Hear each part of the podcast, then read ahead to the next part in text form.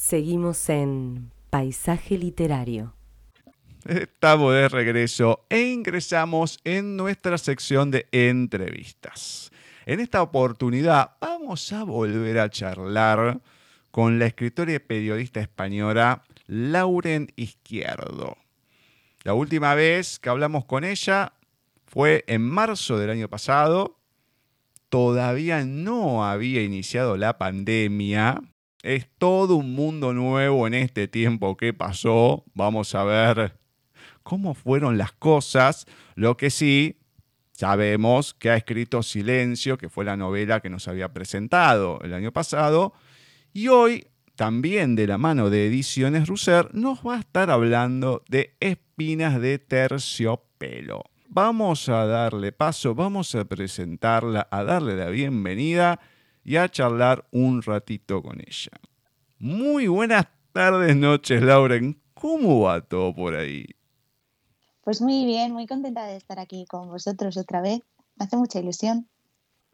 Hola, ¿cómo estás? Tanto tiempo. Bueno, no tanto, un poquito. Es un gusto tenerte otra vez con nosotros. Eso te iba a decir, no hace tanto tiempo que, que, hablamos. Lo que pasa que, mira, yo aquí parece que soy una máquina de escribir. bueno, mejor así.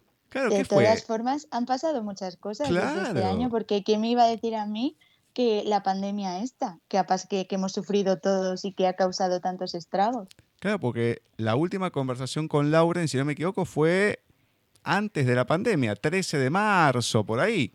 O sea, Eso es. justito, justito antes que empezara todo el año pasado.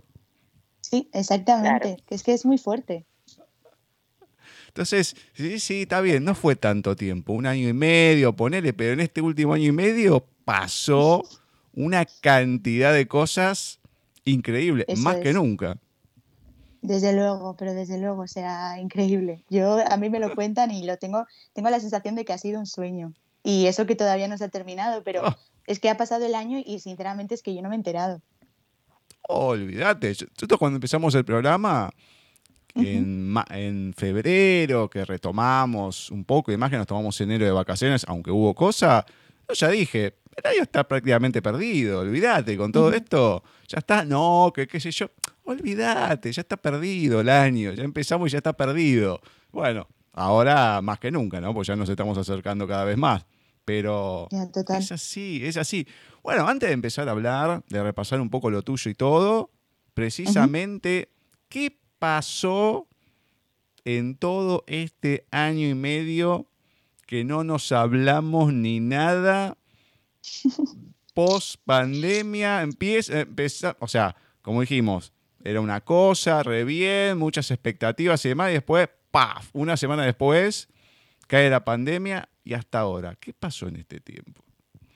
Pues sí, la verdad, la verdad es que yo estoy muy agradecida a todo el mundo que compró silencio, porque al contrario de lo que quizás yo tenía la expectativa, sí que es verdad que estuve como estuvimos todos mucho más encerrados de lo que pensábamos, vamos, no podíamos salir, pero sí que es eh, mucha gente confió en silencio para hacer las horas más livianas y la verdad es que eh, todas las opiniones y todos los comentarios que me fueron llegando puede que, o sea, que el libro, ¿no? Me contaban que el libro como que les había hecho más ameno eh, el estar encerrado entre cuatro paredes y que como que les habían hecho desconectar, ¿no? De ese recuerdo de que parecía que la casa se nos iba a caer encima.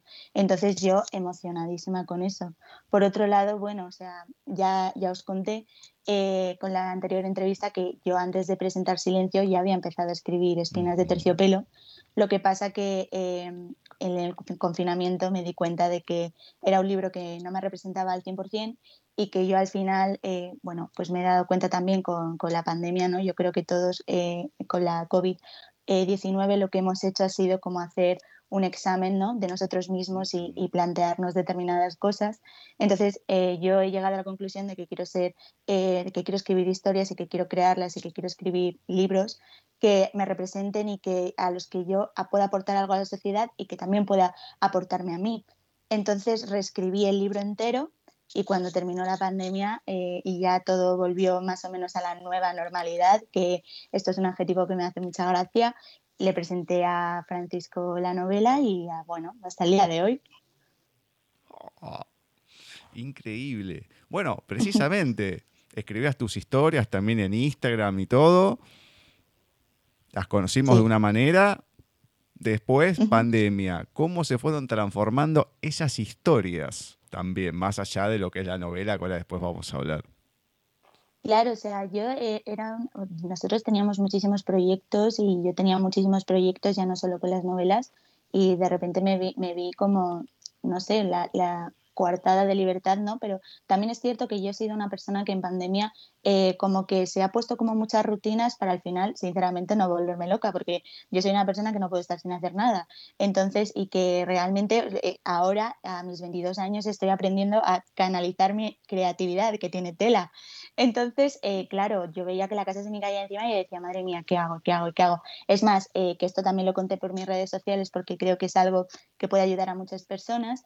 me entró una bacteria, una infección que, la, que se llama, bueno, Heliobacter pylori y la bacteria se comía todo lo que yo comí. Entonces yo en pandemia, además de toda esa ansiedad social, de, de, que cualquier cosita ya pensaba que estaba infectada, qué tal, eh, bueno, perdí muchísimo peso, entonces estuve de médicos y al final me han detectado el colon irritable, pero todo esto por no poder salir y no poder, ¿sabes? A pesar de que hiciera pues deporte, que tuviera mis rutinas, que siguiera trabajando, porque yo afortunadamente soy periodista y entonces puedo trabajar desde casa, o sea, horrible. Entonces, es lo que os comentaba, la, la, pandemia nos ha ayudado como a decir, vale, eh, empieza a analizar cositas y date cuenta de cosas que realmente son mucho más importantes. Así que todo esto yo decidí contarlo también en mis redes sociales para eh, poder ¿no? pues compartirlo y que eh, la gente sintiera que, que, no estaba sola, porque de hecho a mí me llegaban comentarios así y, fue todo como súper enriquecedor, ¿no? De decir, bueno, eh, estamos cada uno en nuestra casa, nos estamos volviendo medio locos, esto no sabemos cuándo va a terminar, posiblemente, qué es lo que ha pasado, vamos a tener que acostumbrarnos a vivir con ello, pero no estamos tan solos.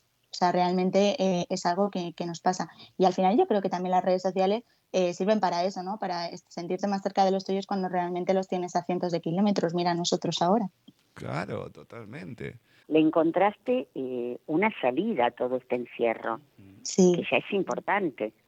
Sí, es que al final o, o, reinventarse o morir. Y yo pues mira, y era demasiado joven para morir, entonces pues reinventarse es lo que me tocó. Claro, claro.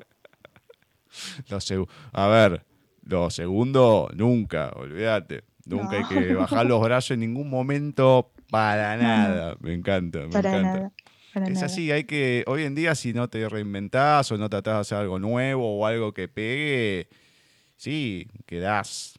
A ver, más como uno estaba acostumbrado a hacer ciertas cosas, nosotros, te digo que le, pegamos bárbaro con Ceci porque en febrero, en febrero del año pasado empezamos a hacer, a grabar las entrevistas, a hacer las cosas de otra manera. O sea que ya cuando vino la pandemia, por lo menos tuvimos un mes y medio de práctica para ver cómo hacíamos las cosas. Eh, no nos agarró, bueno, a ver qué hacemos. Eh, no hacer radio así en el mismo lugar y todo, ya hace bastante, bueno, como que no nos costó tanto adaptarnos. Pero sí, todo el mundo se tuvo que adaptar desde las casas, de todo, hacer lo que se podía, porque, claro, hay trabajos que tenían que ser presenciales. Y una locura de todas formas, tener que readaptarse a todo. Sí, de todas formas te digo que, o sea, también eh, a mí me pasó que yo pasé por una etapa y luego también lo estuve comentando porque yo tengo muchos amigos artistas y estábamos todos como súper obsesionados con aprovechar el tiempo cuando realmente eh, la vida, e intentando sacar algo bueno de toda esta desgracia que nos ha pasado, nos estaba dando un tiempo que nunca íbamos a aprovechar para realmente pasar tiempo con, eh, con la gente que reimporta si teníamos la posibilidad y con nosotros mismos, que es que a mí me parece algo vital. Entonces estábamos todos obsesionados con hacer cosas y realmente eso muchas veces te provocaba unos bloqueos creativos impresionantes. Entonces al final ha sido como, yo creo que, que, todos éramos como, venga, 15 días más, venga, 15 días más. Al final nos desilusionamos tanto que no veíamos la luz al final del túnel que nos estábamos volviendo todos un poco locos, cuando realmente lo que teníamos que hacer era como respirar y decir, mira, chica, es que esto mm, no puedes hacer nada contra ello, o sea, no está en tu mano. Así que disfruta e intenta, disfruta de lo, lo que puedas y como puedas e, e intenta sobrevivir al final. Y ahora pues míranos, aquí estamos otra vez intentando recuperar la vida que, tuvimos. Yo creo que si en la novela decías que un tercio de Madrid andaba con una esterilla bajo el brazo, olvídate, en la pandemia debe haber pasado al 75%. No, no, no, no tengo ninguna duda. Yo cada vez veo más gente con Madrid con una alfombra. Yo creo que debe ser por eso. bueno, antes de repasar un poco de lo que fue silencio, contanos, repasamos, así la gente también que nos escucha por primera vez lo sabe, de talla 38. Bueno, Talla 38 ya no existe. Talla 38 lo que hicimos fue remasterizarlo, porque Talla 38 se convirtió en mi plataforma personal a nivel laboral para que todas las empresas pudieran eh, como encontrarme en todos los trabajos y ver eh, todo mi portfolio y tal. Pero eh, recién me he graduado y dos años, eh, un año y medio antes, que esto también lo creé en la pandemia, eh, fundé mi propio medio, una revista de jóvenes para jóvenes que se llama Status of Empire, que afortunadamente tiene presencia en los cinco continentes. El, el 75% en España, pero luego el 25% restante tenemos, bueno, eh, nuestras segundas audiencias son Italia e Estados Unidos, pero bueno, tenemos mucha audiencia en Latinoamérica, en Australia, en Japón, cosa que a mí me sorprendió muchísimo. Y la verdad es que estamos muy contentos porque somos eh, gente muy joven escribiendo eh, sobre los temas y preocupaciones de nuestra generación. De, bueno, tenemos un público de 18 a 34 años porque, no, porque yo me di cuenta, encerrada en mi casa, a punto de estirarme de los pelos y de quedarme calva, que eh, ningún medio convencional estaba escribiendo sobre cosas que a nosotros nos importaban, como puede ser eh, en materia de belleza, por ejemplo, las pieles jóvenes, o en cultura, eh, pues oportunidades para nosotros, entretenimiento para gente de una generación que a lo mejor no quiere ir a ver a las grandes glorias, este tipo de cosas. Y la verdad es que ah, está funcionando bastante bien. Yo estoy muy contenta. Hace poco cumplimos un añito, pues el añito que perdimos. Y eh, bueno, me pusieron matrícula de honor en el TFG, en el trabajo de fin de grado de carrera, por lo cual yo creo que algo estamos haciendo bien. Hmm. Y hombre, que también eh, estoy súper contenta de que la gente pues haya apostado por ese proyecto, tanto mis redactores como la gente de mi equipo, como la gente que nos lee, y, es, que es muy fuerte. O sea, yo sinceramente de, talla 38, porque yo era una niña bloguerita de 15 años, ahora es poder ser eh, directora de un medio de, bueno, 12 personas, cada una de, nuestra casa, y que todos al final somos como muy, muy familia y nos coordinamos muy bien. Pero, o sea, para mí es un orgullo. Hmm. ¿Cuántos son en el equipo? Ahora mismo eh, somos 12 personas, contando gente de, que me ayuda a, en temas de redes sociales o de, em, pues eso, eh, edición y tal, y gente que escribe, 12 personas. Oh. Y empecé yo sola. La, la, revista la monté yo, la página web la monté yo con un curso que me hice de programación avanzada. O sea, al final yo no tenía ninguna expectativa. Esto iba a ser, como ya os digo, mi trabajo de fin de carrera y al final me alegro de que se esté convirtiendo en algo más. Bueno, después nos pasas todo, así también lo, difundimos y demás, más allá de nombrarlo acá y todo, ¿no? Pero así le damos otra, otra difusión también. Eso que es importante. Me encanta, me encanta. Me encanta que. Habéis visto, como yo no me, podía estar quieta en el confinamiento. Eh, bueno, pero está perfecto. A ver, eh, la cuestión es tener inquietudes, poder avanzar en eso, porque lo peor que hay es que eh, no se te ocurra nada, estar em, ahí como hibernando, en la nada, conformarse con lo que uno tiene. Y la cuestión es tener inquietudes. A ver, es como este programa o cualquier otro en lo que esté y demás. Si uno no, no, le surge nada, no, no, no tiene esa curiosidad para preguntar o seguir y todo, no sirve de nada. Así que lo, interesante es eso, que haya gente. Lo, bueno sería que todo el mundo tenga inquietudes, pero hay que aprovecharlo, hay que aprovecharlo y seguir adelante. Por eso me encanta que surjan estas cosas. Así que felicitaciones por eso. Muchas gracias. Yo siempre digo que la gente que se aburre es porque quiere. Que hay muchas cosas por hacer. Claro. Obviamente, uno siempre dice, no, está todo hecho, todo hecho. Siempre hay cosas para reinventarse, para crear y demás. No, nunca es decir, bueno, siempre hay que buscarle la vuelta a las cosas. Así que me encanta, me encanta. Gracias. Vamos a repasar, o para que nos repases vos, la primera historia que habías escrito, Ediciones Russer, Silencio, con esta protagonista particular, Gera Harrison, con todo Sí. su mundo. Empezanos a contar, repasanos de qué trataba Bueno. Silencio. Era, eh, bueno, el libro trata sobre eh, una teoría que yo desarrollé gracias a un profesor de psicología, que fue, eh, o sea, que plantea ¿no? Dos formas de vivir, teniendo en cuenta que, o planteándose que la vida se compone en esferas. Imaginad que cada esfera de tu vida, cada ámbito de tu vida es una esfera muy distinta. Está la esfera eh, emocional, la esfera económica, la esfera laboral, la esfera erótica, la esfera amorosa, un montón de esferas. Y eh, a raíz de, ese planteamiento, tú tienes dos formas de vivir. Eh, triunfar en unas, a pesar de que no puedas tocar en otras, es decir, si eres el mejor en algo, o sea, vas a tener que centrarte tanto en, en- en ser el mejor o en destacar en aquello que estés haciendo, por lo cual posiblemente haya otros ámbitos de tu vida en los que nunca vas a poder tocarlos o si lo tocas, pues no vas a destacar. Y otra, y otra forma de vivir, que es tocar todos los palos pero no destacar en nada. Y a raíz de ahí, se, eh, bueno, eh, hay gente que eso lo llama ser mediocre y otros que ahora mismo, sobre todo, eh, es, bueno, si sabes hacer de todo, es que eres una persona 360, ¿no?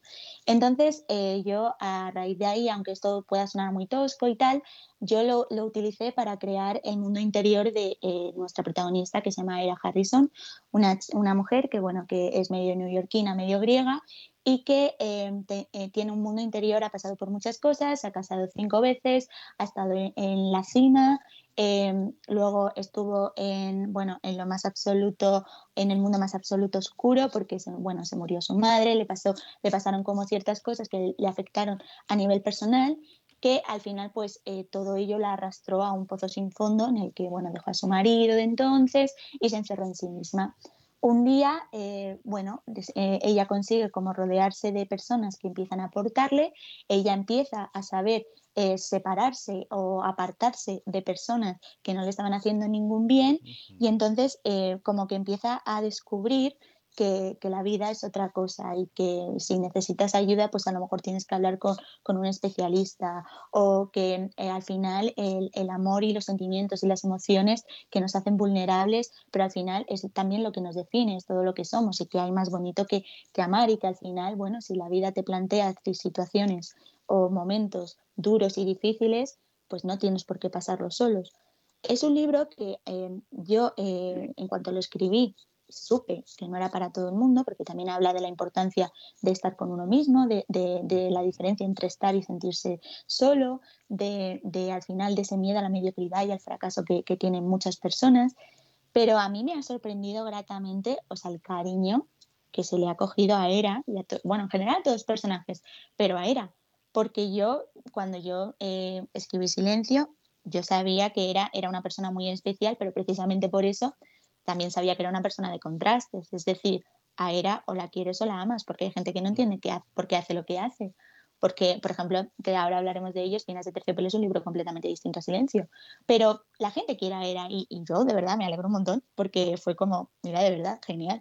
Entonces, al final, pues es, es eso, un, un, libro que habla de muchas cosas, pasan muchas cosas a lo largo de toda la trama, es una trama que, que, que, te sorprende por eso, ¿no? Porque al final están pasando como cosas todo el rato, entonces tienes que estar pendiente. Pero sí, bueno, es un libro que, que nos encanta, ¿no? Nos encanta. No, no, maravillosa la transformación que va teniendo Uh -huh. Maximum Smith. Hermoso Claro. personaje, hermoso la prepotencia que tiene, cómo la trata. No, no, no, no, es, es genial. Vamos a encontrar lindos personajes. Y lo importante de esto que marcábamos en la primera entrevista que lo estás diciendo, el tema del silencio, el tema de poder quedarse con uno mismo, que no es fácil y que Sí. precisamente con lo que pasó todo este año y medio, es lo que mucha gente tuvo que hacer. A algunos les sirvió y otros, la verdad que fue entrar en un pozo depresivo por no poder estar con uno mismo, no poder resolver esa situación de o no saber qué hacer o en algunos casos el no tener que hacer porque no había trabajo, la desesperación ya era una cuestión más extrema, pero el silencio y la soledad a la máxima expresión en todo este tiempo más que nunca. Claro, es que yo flipé, porque, o sea, yo, eh, mis amigos dicen que, que, bueno, tienen un poco de, razón en el que eh, les parece que yo soy un, un, personaje típico de una comedia romántica, o sea, dicen que yo soy el cliché de las comedias románticas. Entonces yo cuando publiqué este libro, o sea, y, y, me vino la pandemia, dije, bueno, es que eso es algo que solo le puede pasar a Lauren Izquierdo. Pero es que luego, eh, a lo largo de toda la pandemia, o sea, el libro se ha ido recomendando y ha ido pasando de boca a boca y de mano en mano y de estantería en estantería precisamente por esto. Porque, o sea, muchos me han llegado a decir que parecía que me oliera que había una pandemia mundial y que íbamos a tener que pasar tiempo con nosotros mismos, eh, tener que silencio, o sea, mucha gente le ha ayudado silencio ya no solo a, evadirse, sino al final a, aprender, ¿no? A, pasar el tiempo y a no sentirse tan solo y a decir, vale, es que si a esta señora le está pasando esto y a mí me está pasando esto, es que posiblemente a mucha gente también le pase, por lo cual no estoy tan solo, no estoy tan loco o, o cualquier cosa, o sea, whatever. Pero, o sea, yo flipé porque dije, bueno, pues sí, ha venido dentro de lo que cabe bien, o sea, parece que lo haya venido, obviamente no, pero claro, o sea, es que fue muy fuerte, o sea, el silencio importantísimo. Eh, y con todo esto que sucedió con esta novela, el comienzo de la pandemia, ¿cómo surge ahora Espinas de Terciopelo? Mira, Espinas de Terciopelo eh, yo, como ya os dije, yo estaba escribiendo otro libro que eh, eh, tiene la esencia de este, pero llegó un punto de la historia que realmente, si os soy sincera, lo había terminado, estaba en la última página, cuando decidí que tenía que reescribir la historia, pero ya la tenía que reescribir. Me daba igual si el libro estaba completo, la historia estaba terminada, me daba igual si era un buen libro, me daba absolutamente igual. Yo sentí la necesidad de reescribirlo porque yo en este tiempo me he dado cuenta de que eh, soy una persona tan pura, tan real y tan fiel a mí misma, que qué clase de persona sería si estuviera compartiendo una historia que no me definiera, que no tuviera parte de mí, porque en el libro aparecen artículos eh, de bueno que escribe la protagonista, que esos mismos artículos los he escrito yo para mi medio, porque yo eh, ahora escribo también, soy columnista de amor y escribo sobre el tema, por lo cual al final yo quería crear una historia que fuera súper refrescante, que fuera pop, que fuera divertida, que fuera, que tuviera color, que, te rieras con los personajes, que, que tuviera situaciones cotidianas en las que tú pudieras sentirte identificado, porque me parecía que, que, o sea, que tanto a mí como yo creo que al resto nos hacía un poco de falta. Entonces, de, esa historia quizás de silencio, una historia que no era oscura, pero sí que tenía mucho mundo interior, o sea, me apetecía hacer justamente todo lo contrario y al final, o sea, yo tengo la suerte y la fortuna de, estar rodeado de personas que, a las que quiero un montón, que me han enseñado a dejarme querer y que al final han sacado todo lo mejor de mí y, que me han convertido en un ser lleno de luz. Por lo cual yo quería que, los personajes, además de, cada uno tiene su personalidad, está claro, y son muy distintos entre sí, pero quería que, que ellos también tuvieran quizás ese rayito de luz, de ilusión, de esperanza, de ganas de vivir que, tienen los protagonistas de Espinas de Terciopelo. Por lo cual es, que me parece que, bueno, yo creo que al final fue un poco en un acto egoísta el, el querer reescribir la historia porque yo lo necesitaba, pero la verdad es que estoy muy contenta con el resultado y por lo que me han ido diciendo, pues creo que la gente también le está gustando bastante y que se refleja, ¿no? Al final ese deseo que yo tenía de, y esa ilusión de poder eh, transmitir una historia que, bueno, que aunque tiene eh, un título no un poco agridulce, al final te da una lección de vida. Bueno, pero que la vida es así agridulce. Eso es. Por lo tanto, no está, me parece, para nada equivocado.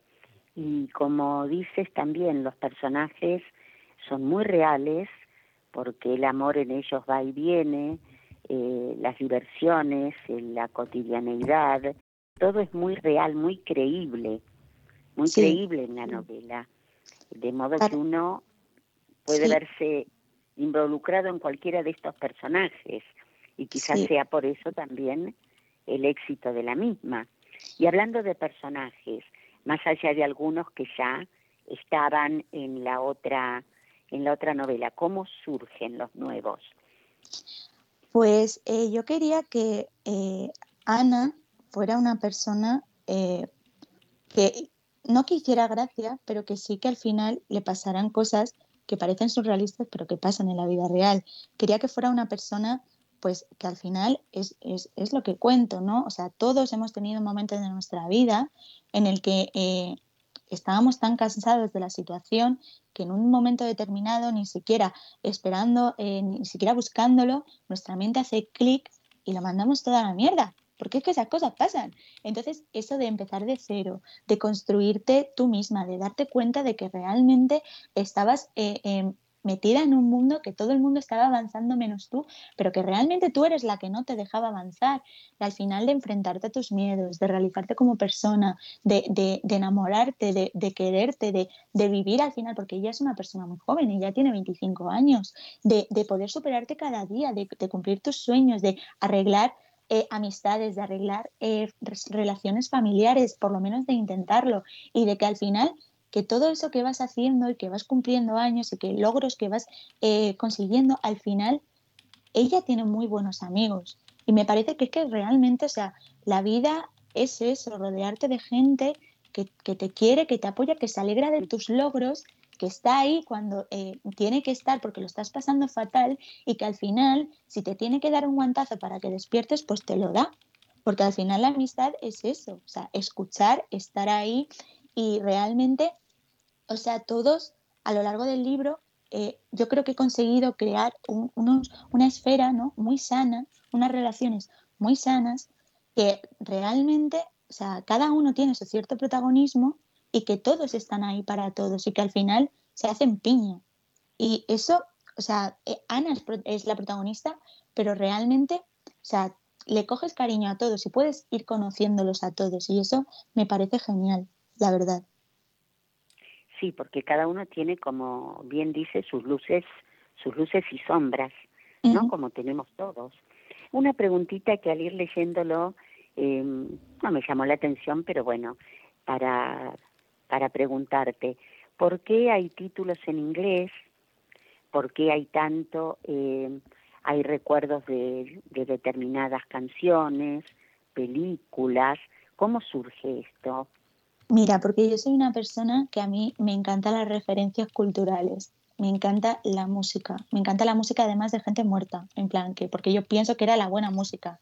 Eh, me encantan las películas. Eh, yo me he criado afortunadamente en una familia en la que me han enseñado muchísima cultura a nivel cinematográfica, muchísima cultura a nivel de lecturas de música y, y me apetecía tanto compartirlo y además es que son canciones que eh, porque los títulos que están en inglés realmente son porque son el título de una canción. O sea, encajaban también en ese capítulo. Sí, obvio. Y al final, eh, como también hay una playlist, era como yo os invito, o invito, obligo a descubrir nueva música, más allá del reggaetón, que la cultura es mucho más. Entonces, eh, pues nada, también me apetecía como hacer una novela super pop y dije, pues para hacer pop tiene que haber música. Y entonces, además también es que la música une, tiene el poder de unir, tiene el poder de crear recuerdos, tiene el poder de, de, recordarte ciertos momentos a ciertas personas y, y tenía que ser, que la, música, es que sin música no somos nada. Entonces, pues me apetecía. Y además es que eh, Notting Hill y La boda de mi mejor amigo, que son dos películas que aparecen, eh, son... Eh, una es mi película favorita y la otra es la, eh, la película favorita de mi hermana. Y como el libro está dedicado en parte a mi hermana pequeña, pues me parecía como un homenaje bonito. No, no, realmente. Mm, me gustó muchísimo eh, lo que pones en la primera página, que es eh, son tres o cuatro oraciones del Principito. Es que es mi libro favorito. Son sí, se defienden como pueden se creen terribles con sus espinas. Es que el principito yo creo que es mundial. Sí. Eh, eh, no sé, no debe haber no debe haber gente que no lo pueda leer, me parece. Y le haces un hermoso homenaje en ese sentido. ¿Cuánto tiempo te llevó escribir esta novela? Eh, pues como la otra, unos seis meses porque además yo escribo cuando puedo, en plan, no tengo, no me obligo a escribir. Si yo tengo un, una inspiración, que bueno, suele ser bastante frecuente, pero si tengo eh, las ganas o tengo, porque yo escribir sin ganas es algo que no hago, o sea, no lo hago ni trabajando ni soy periodista. Entonces el día que se me quiten las ganas de escribir, pues me dedicaré a otra cosa. De momento tengo ganas de escribir, pero escribir una novela es algo que, que a mí de verdad es es, una necesidad, es un hobby, me encanta crear historias de cero.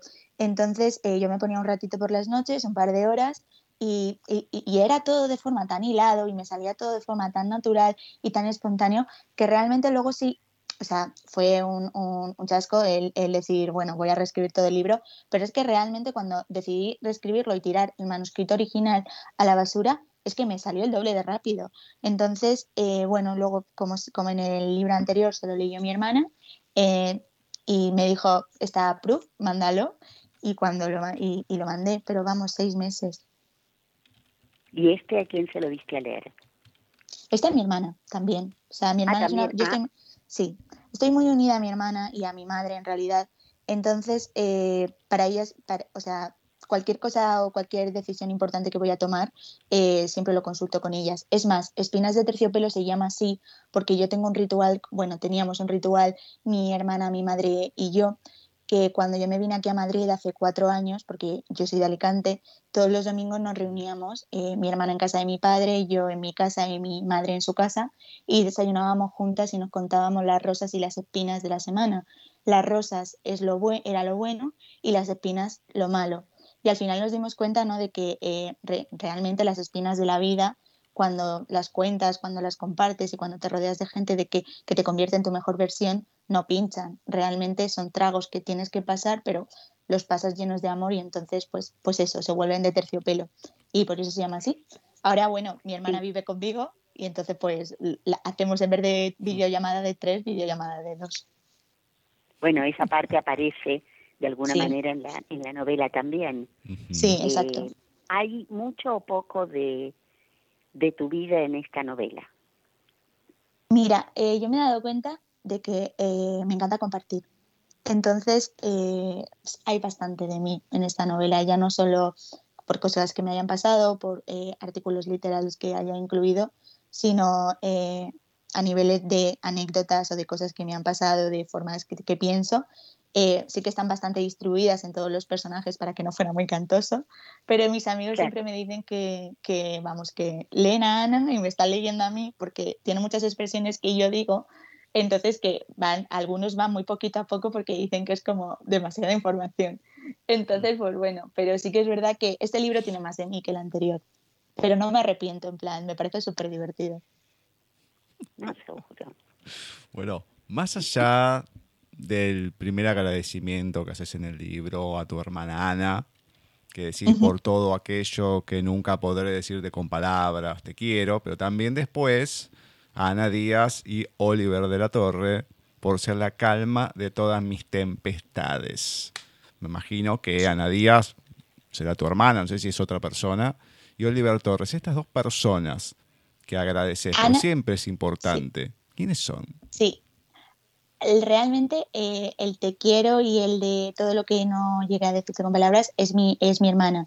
la siguiente dedicatoria, Ana Díaz y Oliver de la Torre, son mis dos mejores amigos y las dos personas que, eh, bueno, me han convertido en todo lo que soy, porque yo soy una persona bastante dramática eh, y bastante llena, pues eso, de clichés, de comedias románticas. Entonces, ellos han sido los que desde el minuto uno que yo llegué a Madrid, han estado conmigo y, me han enseñado, pues realmente, bueno, me han enseñado y yo también a ellos, nos hemos nutrido, vamos a decirlo así, de, todas las experiencias, de todas eh, nuestras creencias, de todos nuestros valores y hemos hecho pues eso. Al final los amigos son la familia que elegimos y, y, bueno, les estaré agradecida toda mi vida, por lo cual eh, yo no sé qué va a pasar ahora que hemos terminado la universidad, porque tenemos clarísimo que cada uno va a tomar su camino, pues como lo que pasa siempre, pero que bueno, quería hacerles este homenaje porque todo lo que se queda en tinta permanece para siempre.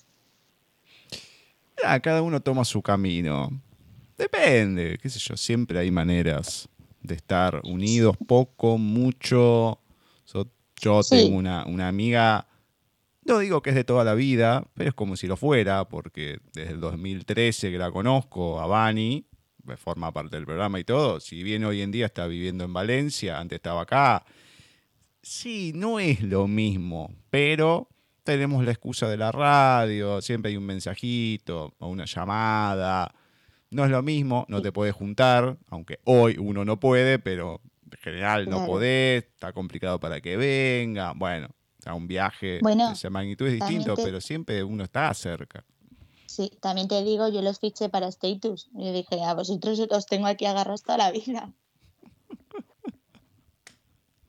Hablemos un poco de algo que está muy en moda, muy de moda. Acá lo graficás un poco más al borde, vamos a decir, por una persona en particular. El mundo de los influencers y los community managers. Community manager conozco un poco más, porque una de mis ahijadas está metido en eso y demás. Pero contame esta cuestión también que está muy de moda y todo, pero mm, el meter estas dos facetas de la humanidad, de la modernidad, los community managers y los influencers. Bueno, sí, tu hija está de, community manager, yo la acompañé en sentimiento, pero yo también estuve un tiempo y es horroroso. Eh, ojalá esté en una empresa buena, porque como estuvo, eh, estuviera en una empresa como la que, una empresa como la que estuve yo, pobrecita mía. Pero bueno, al final eh, yo quería hacer una historia actual entonces, yo tengo muchísimos amigos influencers y hay influencers que son topísimos, son majísimos, son geniales, hacen un trabajo increíble, pero también yo me he llegado a topar, porque yo soy periodista y estoy especializada en moda y belleza. Entonces, eh, yo me he llegado a encontrar cada uno que he dicho, por favor, hijo mío, y cosas que me han ido contando, que ella decía, bueno, vamos a parodiar, vamos a decirlo así, o, sí, parodiar un poquito esto y vamos a hablar de lo que realmente pasa, que es que al final, o sea, tú coges una, oferta laboral porque dices, madre mía, ¿cómo no voy a aceptar yo esto? Estaría loca si no lo hiciera y luego realmente aguantas, aguantas, aguantas porque estás trabajando con alguien que supuestamente es famoso, pero que es que encima te das cuenta de que no está haciendo absolutamente nada, que lo estás haciendo todo tú y que encima te viene con exigencias y con cosas para que le arregles la vida. Que esto, repito, son cosas que no es algo que, que pase eh, siempre, que hay gente que es genial, pero sí que yo conozco a gente que realmente que estaba pasado. Entonces era como, mira, o sea, tienes que encontrar un trabajo que luego pueda relacionar con, con lo que quería relacionar, que, que se convirtiera en autónoma, en periodista y, en articulista. Digo, tienes que encontrar algo que sea parecido, que además sea creíble y que resulte divertido o un poco sacado de quicio. Y entonces se me ocurrió, dije, ya está. Y además es que Bárbara, aprovecho para confesaros, que eh, Bárbara Martín de la Calle, la influencer topísima, era la protagonista de la versión original. Y ella al principio era así, luego cobraba y se volvía, pues eso, eh, se daba cuenta de ciertas cosas, pero quería como conservar ¿no?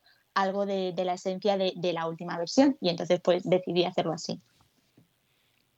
Ah, bueno, entonces una reformulación total, porque si iba a ser la protagonista y después pasó otra cosa, una reescritura, no te digo desde cero, pero casi. Sí, sí, sí, totalmente, sí, ya te digo, estaba en la última página y, y yo me dije a mí misma, ¿en serio? ¿En serio? ¿Ahora? ¿No se te podía haber ocurrido esto en la página 20? ¿En la página 200? Pues en la página 200. Y yo digo, bueno, pues, pues ya, pues me quedo con algo de ella.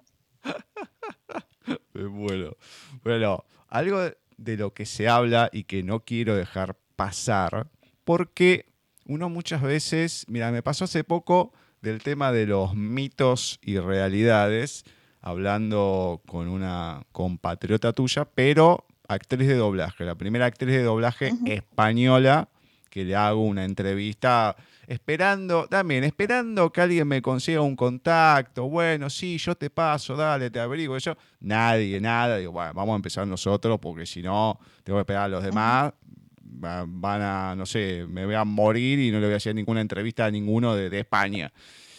Y mm, claro, todos contaban, no, que en España los, actrices, los actores de doblaje ganan muy bien, que son ídolos, que son esto, y se reía, dice, no, es todo mito. Bueno, acá también vamos a hablar de ciertos mitos o no, porque, por ejemplo, acá en Argentina, año tras año, el nivel de pobreza va subiendo y mucho.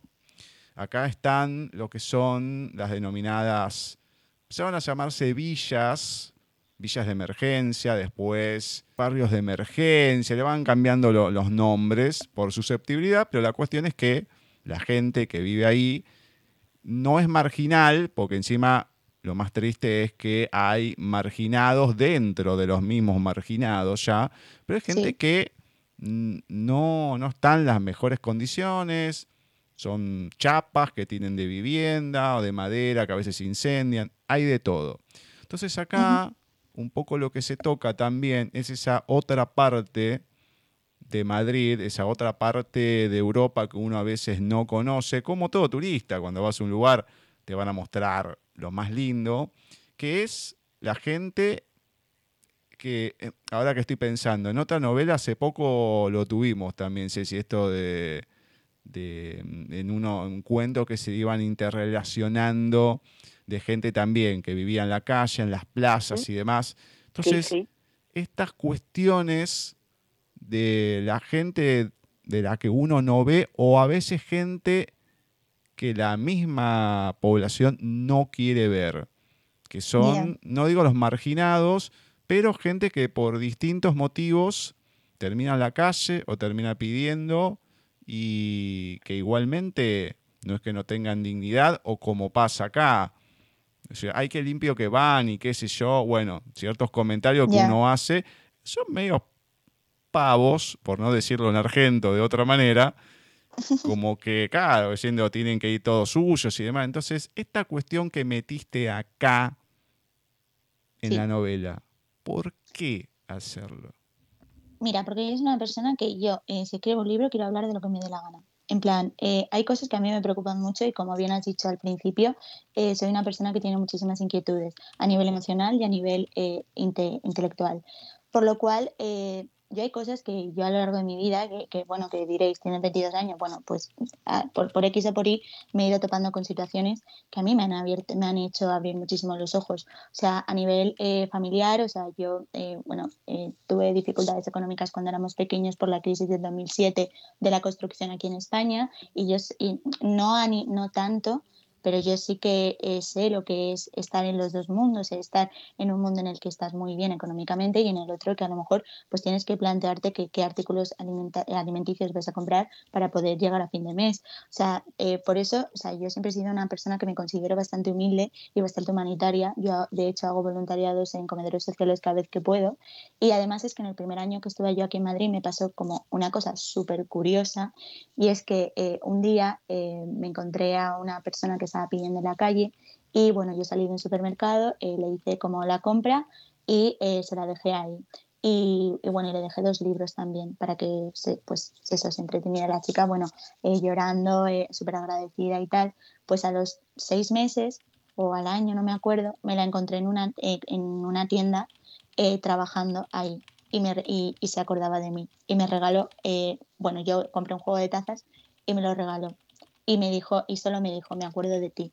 Y esa, es, esa experiencia, o sea, la llevo tan adentro, que o sea, que a la hora de, plantear ciertas cosas para el libro o plantearme ciertos temas que yo quiero hablar, porque creo que tengo la oportunidad de dar voz y voto a personas que no la tienen, pues dije, es que tengo que meter algo de esta temática porque es que realmente esto está pasando, cada vez los ricos son más ricos, cada vez los pobres son más pobres y nadie está hablando de esto.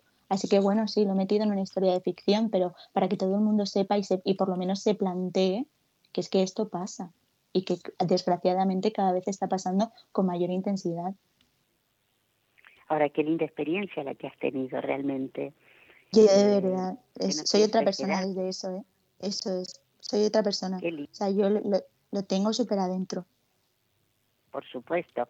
Bueno, mi pregunta también iba a este personaje de Paula que me encantó, que quizás por momentos pase como un personaje secundario, que no es tan relevante, pero que va llevando desde atrás el entramado de, muchas cuestiones de la novela, de muchos secretos que se van develando. Eh, ¿Cómo surge Paula?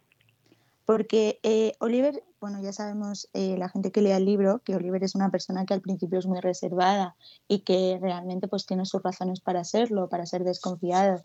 Pero yo creo que este, este tipo de gente, para poder llegar a ser un ser lleno de luz, al final siempre se acaba apoyando en una persona.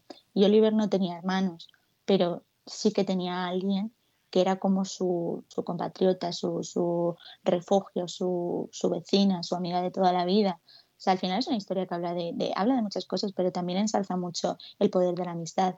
Entonces yo, Paula, al final es, es, una mujer que, ella tiene sus cosas y que sí tiene sus movidas, pero también sabe defender que es suyo, que le importa, también tiene miedo de, personas que puedan hacer daño a la gente que, la quiere, o sea, ella también pues es homosexual, o sea, yo eh, me encanta meter, eh, o sea, hacer historias con la mayor diversidad posible porque es que al final eso es la vida. Y, claro, o sea, eh, me parece un personaje que, que, tenía que estar en el libro porque enriquece muchísimo la historia muchísimo, muchísimo. Y ese comedor es maravilloso como, como lo vas describiendo. Eh, ojalá hubiera muchos así. Creo que, que debe haber, debe haber varios en, en lugares que a lo mejor uno ni, ni conoce ni los ha descubierto aún. Eso es. O sea, yo esto de lo de las duchas de 50 céntimos me lo contó una, una profesora de periodismo en el último año. Yo tampoco lo sabía y yo fui a verlas y, eh, porque, bueno, al final la vena periodista siempre está presente, claro. Y, y, me pareció fascinante porque es lo que hablábamos antes. Este tipo de cosas, desgraciadamente, son invisibles. Pero para las clases medias también, ¿sabes? No, no te estoy hablando de ricos y pobres, sino de gente que, que bueno, que es que es increíble. O sea, yo súper... Eh, estoy como muy involucrada en este tema porque la verdad es que me parece, es que nadie está hablando de esto y, y, esto es que está cambiando completamente nuestra forma de vivir y, y nos está volviendo a las clases medias más precarias y luego ves como eh, otra gente, pues, pues eso, tiene tantas facilidades, vamos a decirlo así, y es como, ¿qué está fallando en el sistema para que esto esté pasando? Nadie esté hablando de esto y, todos estemos fatal. así es. Hablando de personajes, más allá del, de la madre de Ana, que es un personajazo, el de Jade es imperdible. Tiene, encima, encima te digo que em, no sé por qué se me vino el rostro de, también que no le conozco el rostro, porque empecé a hacer esto, a ver, todo lo del doblaje, también un poco después que se empezó a difundir, yo hace 18 años que perdí la vista, o sea que no los conozco la cara y demás, pero es como que le puse la cara en cierta manera de una actriz que conozco mexicana por la personalidad que tiene este personaje de Jade. Pues hermoso, además que también muy border por, por momentos, muy extremo, muy, muy diva, muy todo, muy top. Y es hermoso desde los altos a los bajos de lo que va pasando en la historia. Es que Jade es una persona increíble, es una mujer con una personalidad súper arrolladora, pero bueno, es que realmente luego te das cuenta de que, de que es súper vulnerable y que realmente lo que está es muerta de miedo y que al final pues se ve obligada a tomar ciertas decisiones que van a cambiar su vida para siempre y, y, te, y, la ves, ¿no? Como ella también va evolucionando y que al final eh, empieza siendo como la mami, pero la mami del grupo, pero quiero un montón a todo el mundo y todo el mundo, o sea, no puede vivir sin ella, porque ¿cómo te vas a perder una cena sin Jade? O sea, ¿quién va a soltar esos comentarios? ¿Quién te va a cuidar como te cuida Jade? ¿Quién va a estar ahí? O sea, Jade es total, yo la quiero un montón también. Ahora, porque no lo quiero dejar pasar, hablamos de la historia, hablamos de algunos personajes, de todo, genial, pero no nos hemos detenido en profundidad ni en Ana ni en Oliver, que son los protagonistas.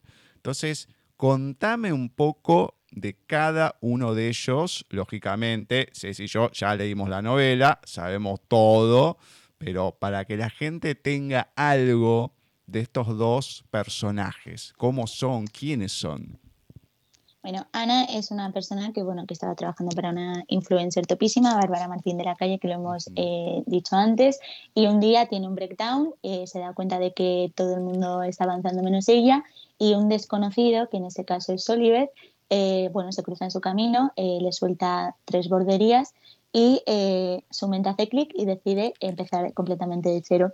Y entonces, desde ese momento, es como, vale, eh, eres un desconocido, te has cruzado en mi camino y ahora no sé por qué no puedo vivir sin ti. O sea, eh, no sé por qué estás aquí, ni siquiera en este mismo momento me atraes, pero eh, eres tan borde y yo soy tan borde también que al final no sé por qué, pero necesitamos estar uno en la vida del otro. O sea, Ana al principio, eh, bueno, Ana es una persona súper romántica, súper llena de, de, clichés, súper emotiva, súper emocional. Oliver es una persona muchísimo más reservada, tiene sus motivos, como ya hemos dicho, pero también es una persona llena de luz y llena de, de, de al final, de, bueno, de, una visión de la vida y de esa madurez que Ana todavía no tiene. Ana digamos que es como la ilusión, Oliver es como la experiencia. Al final ellos encuentran un equilibrio entre luces y sombras, entre determinadas cosas que van pasando eh, y, se empiezan a sumar el uno al otro. O sea, se suman hasta en una, porque para que pase algo entre ellos tiene que pasar muchísimo, pero al final entre ellos van encontrando un equilibrio y se van dando cuenta de que no pueden vivir el uno sin el otro porque son un apoyo incondicional, porque se han acostumbrado ya a necesitarse y a buscarse cuando sienten que tienen que hacerlo. Por lo, por lo cual, bueno, luego ellos empiezan como una relación llevándose por, los impulsos y por eh, los sentimientos y, y, por esta tortura, ¿no? Que a veces se convierte el amor y, y al final, bueno, pues van avanzando y van como intentando encontrar un equilibrio en el, en el que los dos se sientan cómodos y, e incluso les cuesta no aceptar que están enamorados el uno del otro, que pienso que es algo que le está pasando también a las nuevas generaciones ahora, que o sea que los sentimientos se han convertido en un tabú justo cuando eh, la libertad sexual ha dejado de serlo, es irónico, me parece irónico, entonces en el libro, pues al final quería hablar un poco de, eso, ¿no? De que, o sea, que no pasa nada por, por sentirnos vulnerables y, por, y porque al final dejarse llevar por los sentimientos es la parte más humana, más real y más auténtica que tiene el ser humano que al final, bueno, pues eh, es lo que somos. Entonces ellos, pues nada, eh, empiezan de cero y empiezan encontrándose a, ellos mismos al mismo tiempo que, van encontrando el equilibrio con el otro y al final, pues las cosas del amor, cuando te das cuenta, pues nada, ya estás en love con la otra persona y no puedes vivir sin ella, claro. Ah, me encanta porque son dos personajes rotos, pero que demuestran otra cosa sacan ese sarcasmo, ese humor para mostrar otra cosa ante el otro. Sí, al final también me recuerdan un poco, en cierta manera, a Era y Martín, pero Era y Martín eran personas mucho más mayores que habían pasado por otro tipo de cosas, pero también estaban rotos y al final ellos también encontraban como eh, esa, ¿no? Es, eh, ese equilibrio y esa eh, luchar contra ti mismo de decir, vale, es que estoy enamorado de la otra persona y la necesito. Ellos, eh, Oliver y Ana, son mucho más actuales, son mucho más, eh, pues eso, mi, generación o quizás un poquito más mayores, pero al final les pone las relaciones tal y como son ahora. Ah, lo que pasa que era y Martín, bueno, tuvieron idas y vueltas, era, era, otra cosa. Acá es como que hay intermitencias por diferentes cosas, pero bueno, va, va, aunque medio ahí con, con, frenazo, pero bueno, va lo que es la, historia, ¿no? Las cosas que pasan, ese primer encuentro, esa parte de, no, no, no, yo como tostadas nada más, dice, no tenés un croissant, no que no comías croissant y qué sé yo, y todo, y la otra se justo aparece el muchacho ahí no, no, no, es, que además que encima ponerle Santos Muffin con todo el juego que eh, haces con eso es genial. Eso, ¿eh?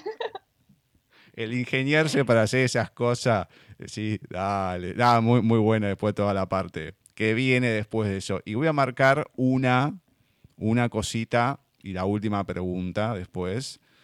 Dime. Dice, y Ana se hizo el interesante. La próxima vez llámame al móvil. Nadie llama al fijo ya. No tengo tu móvil. Pues entonces pídemelo. Y me colgó. Nico ladró. es, es, genial, porque cada vez que pasa algo, y Nico ladró. Nico, obviamente, es el perro, ya se darán cuenta. Pero te imaginas la, escena y además que la indignación, más allá de ser interesante y demás, porque es así. Yo tengo el mismo problema acá. Yo muchas veces no siempre, pero algunas personas llamo al fijo. De hecho, con Ceci la mayoría de las veces nos comunicamos con el fijo. Y acá me han dicho, no, que ya no se usa más. No me interesa. Yo me gusta y hablo más por el fijo que por el celular. No me hinchen. Así que yo me manejo de esa manera y algunos otros también. Sé que es algo eh, que va en vías de extinción.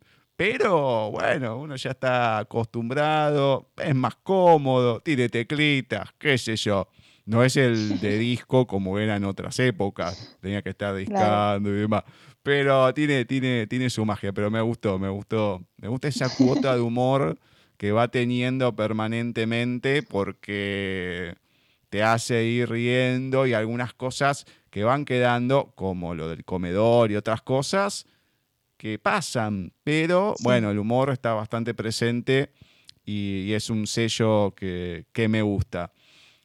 La última que te decía, esta cuestión del animarse, porque todos estamos siempre en algún momento en un lugar de comodidad. A nadie le gusta salir de ahí hasta que, bueno, por algún motivo tenés que, hacerlo. Esta cuestión del ser autónomo y que todo el mundo, ¿cómo? ¿Qué sé yo? Con todos los problemas que vas a tener ahora y demás. Y que es difícil porque se te vienen pagos obligatorios y todo, y tenés que remar para conseguir el dinero. O sea, evidentemente no solamente acá es complicado ser autónomo, sino en todas partes del mundo. Mira, a mí, que yo también soy autónoma, o sea, horroroso. Pero bueno, disfrutando de la libertad de ser mi propia jefa, es el eslogan que todos decimos. Está bien, y es así en realidad. Eh, cambio de, de algo seguro por libertad. Que sí, sí también. eso es. Yo al final me hice autónoma porque yo soy una persona que de verdad, o sea, yo no estoy hecha para estar en una oficina y, es, y, y tener que, que, responder a unos horarios, o sea, soy una persona que, que, que, o sea, trabajo de otra forma y trabajo muy bien y soy muy buena en lo mío, eh, pero a mi, a mi forma, entonces pienso que, o sea, renuncié quizás a, a tener un, un, puesto más seguro. También es verdad que ahora las empresas eh, no pagan seguridad social, así que casi que te, sal, que, que te sale mejor ser autónomo, pero yo, por ejemplo, ahora estoy... Eh, eh, llevo la comunicación de Primor España y Primor Portugal, en la comunicación interna, y yo estoy con ellos eh, con, un contrato, pero de autónoma y tan a gusto. Claro, claro. Bueno, ¿qué te parece si nos regalas alguna partecita de esta hermosa novela Espinas de Terciopelo? Claro. Pues mira, eh, como he seleccionado un trocito del capítulo número 6 porque es divertido, es ameno y es cortito, eh, y se llama Lady Madrid. Así que si queréis, eh, empiezo ya. Lady Madrid, exacto, muy bien. ¿De verdad, Ana? ¿De verdad has echado a tus amigas y estás corriendo de un lado a otro? ¿De verdad? Lo más deprimente es que casi me caigo por culpa de la pastilla de jabón. Ninguno se ha asustado. Hubiera sido una muerte súbita por traumatismo craneal que obviamente no hubiera acabado en cita. Encima llevaba bragas feas. Debería llevar más cuidado con eso. Es más, debería tirar todas las bragas que no sean bonitas. A ver, ¿qué se supone que se pone una cuando va de cita? ¿Y ahora qué caigo? ¿He dicho cita? A ver, mm, ¿cuánto hace que no tengo una de esas. Oye, qué lamentable es esto. Creo que la última vez tenía 15 años, casi la mitad de mi vida, para que luego digan que el tiempo no pasa rápido. Por eso escogí meticulosamente mi atuendo.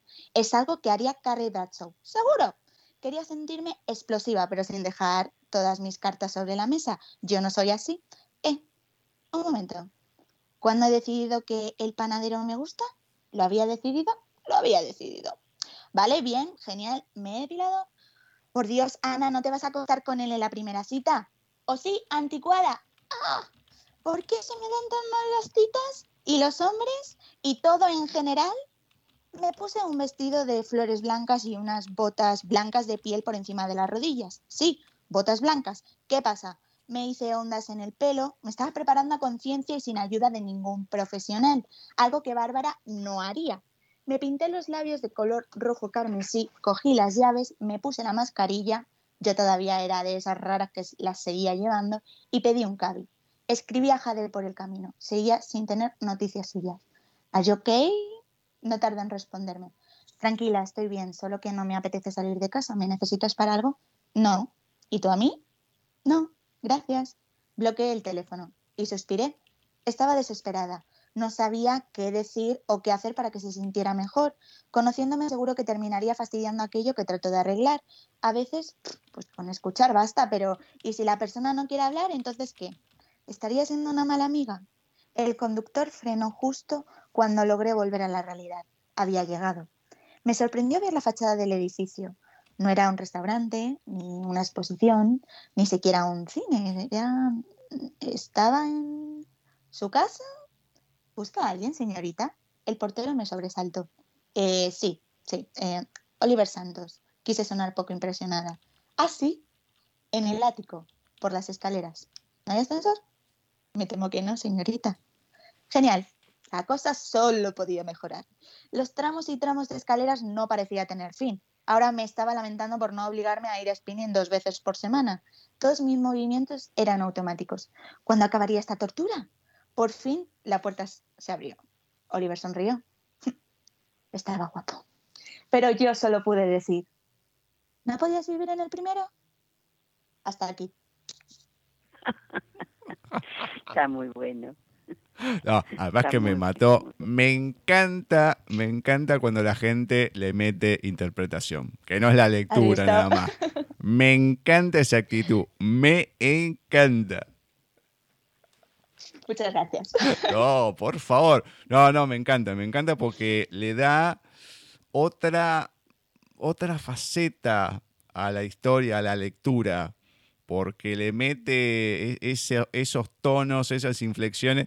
Ay, está genial. Una cosa es leerlo para uno, yo lo leo con un lector de pantalla, etcétera, etcétera, pero cuando le metes esa actitud, ah, es genial, cambia, cambia todo y uno lo está viviendo de otra manera. Me encanta que haya gente así, me encanta. Muchas gracias. Bueno, Lauren, coméntanos ahora donde la gente te puede encontrar a vos, las redes, bueno, la página, todo. Y también donde pueden encontrar tanto silencio como espinas de terciopelo. Vale, pues afortunadamente vivimos en un mundo en el que eh, hoy en día tenemos todo más cerca por las redes, por internet, por lo cual eh, podéis encontrar tanto silencio como eh, espinas de terciopelo tanto en España como en Latinoamérica. Podéis encontrarlo en vuestra librería más cercana. Si pedís tanto silencio como espinas de terciopelo, os va a llegar en 24, vuestra librería de confianza lo va a tener en 24 horas. Eh, y también los tenemos en los canales más famosos, como puede ser Amazon, El Corte Inglés, que voy a dar el dato de que el libro se agotó, Espinas de Terciopelo se agotó en El Corte Inglés y en Amazon en una semana, lo, cual me llenó pues, de orgullo y satisfacción, o debe, debe ser en la Casa del Libro, en Carrefour, en Agapea. Eh, al final, insisto, por, por internet lo tenemos súper cerca, así que solo tenéis que encontrar el canal que sea más cómodo para vosotros. Muy bien. ¿Y a vos? Toda la página, todo completo. Ah, bueno, a mí pues me podéis encontrar en Instagram con el user de Lauren Izquierdo, en Facebook también, Lauren Izquierdo, en mi página web, laurenizquierdo.com en Twitter también doy opiniones, porque Twitter está para eso, en Lauren Izquierdo. Al final, si pones Lauren Izquierdo en Google, te van a salir todas mis redes sociales. Muy bien, muy bien. Y mis libros. Obviamente. Eh, Lauren, realmente fue una hora hermosa compartir otra vez contigo uno de tus, de tus libros, de tu vida, de tu hacer. Y bueno, nada más que felicitarte esperar, y eso lo sabemos ya que vas a seguir escribiendo, que vamos a seguir teniéndote en el programa, y mandarte un cariño enorme, enorme de esta Argentina. Muchísimas gracias, ha sido un placer estar con vosotros, me lo he pasado súper bien y bueno, me alegro de que os gustara Espinas de Terciopelo y hasta la próxima que aprovecho para contaros que sí estoy escribiendo la tercera. Así que contad seis meses, que voy otra vez. Perfecto. Me encanta, me encanta. Me lo imaginaba que no va a parar esta chica, olvídate, va a seguir escribiendo. Mientras hayan ideas, habrá libros que escribir. Me encanta, me encanta. Bueno, Lauren, la verdad que un placer enorme tenerte de vuelta. Una chispa increíble. Me encanta tener gente así con, con esa onda, con esa risa, con esa sonrisa. Me encanta, me encanta que haya cosas que se puedan leer, que haya humor, que haya un poco de cada cosa, que uno pueda descubrir también, no digo el submundo, pero temas que se escriban, aunque sea en alguna partecita, que no sean los frecuentes, que haya visibilidad de cada una de las cuestiones y que uno quede, no te digo asolado como le pasa a la protagonista, pero sí que se tome conciencia. Eso, eso me gusta. Así que muchas, muchas, muchas gracias. Y bueno, te esperamos para la próxima, cuando esté escrita esa nueva novela o lo que sea acá en el programa. Genial, muchísimas gracias. Bueno, cuídate mucho y nos encontraremos en la próxima. Así que un beso gigante.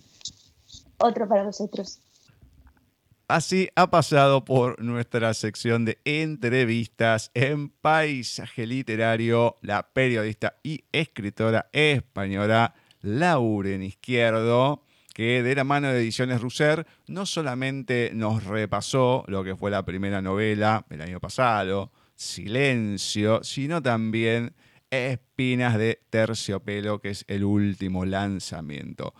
Linda novela, entretenida y qué linda persona. Me encanta, me encanta. Muy, muy linda. Realmente una novela completa, diría yo, por los temas que, que toca también, como dijiste hace un momento. Y bueno, y una autora tan, tan simpática, tan agradable, eh, es, es fácil entrevistarla. No, no, muy lindo. Un, es un petardo porque va rapidísimo con una energía que uno lo ve en el libro eso. El tema de la actitud que tiene me mata. Porque es arrolladora, olvídate, te habla, qué sé yo, y no, así. Sí, no, no digo sin pensarlo, pero acá estoy yo. La actitud que uno le ve eso gana todo. Es magnífico, magnífico. Así es. Esperemos que siga así, que no se apague nunca. Bueno, la podemos seguir disfrutando. Acá por lo menos de esta manera y lógicamente los que la tienen cercano, bueno, ya es otro cantar. Bueno, sí, sí, hemos llegado así al fin de otro programa más, así que muchas, muchas gracias. Por nada, Gus, un placer y nos estamos encontrando el próximo miércoles, si Dios quiere. Exactamente, así va a ser.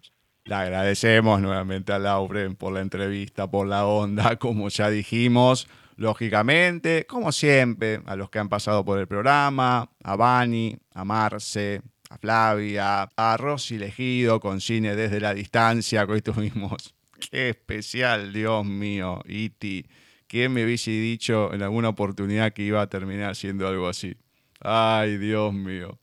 Espero que les haya gustado todo lo que tuvimos hoy. Espero, espero. La semana que viene vamos a estar con otro creador de mundos. Vamos a ver cómo se da, ya que está de viaje, Walter y demás. Veremos qué sucede con eso. Isabel Anaya, la vamos a tener en una nueva entrevista en paisaje con un libro interesante. Pero todo esto será el próximo miércoles cuando nos volvamos a encontrar en otro programa de paisaje literario.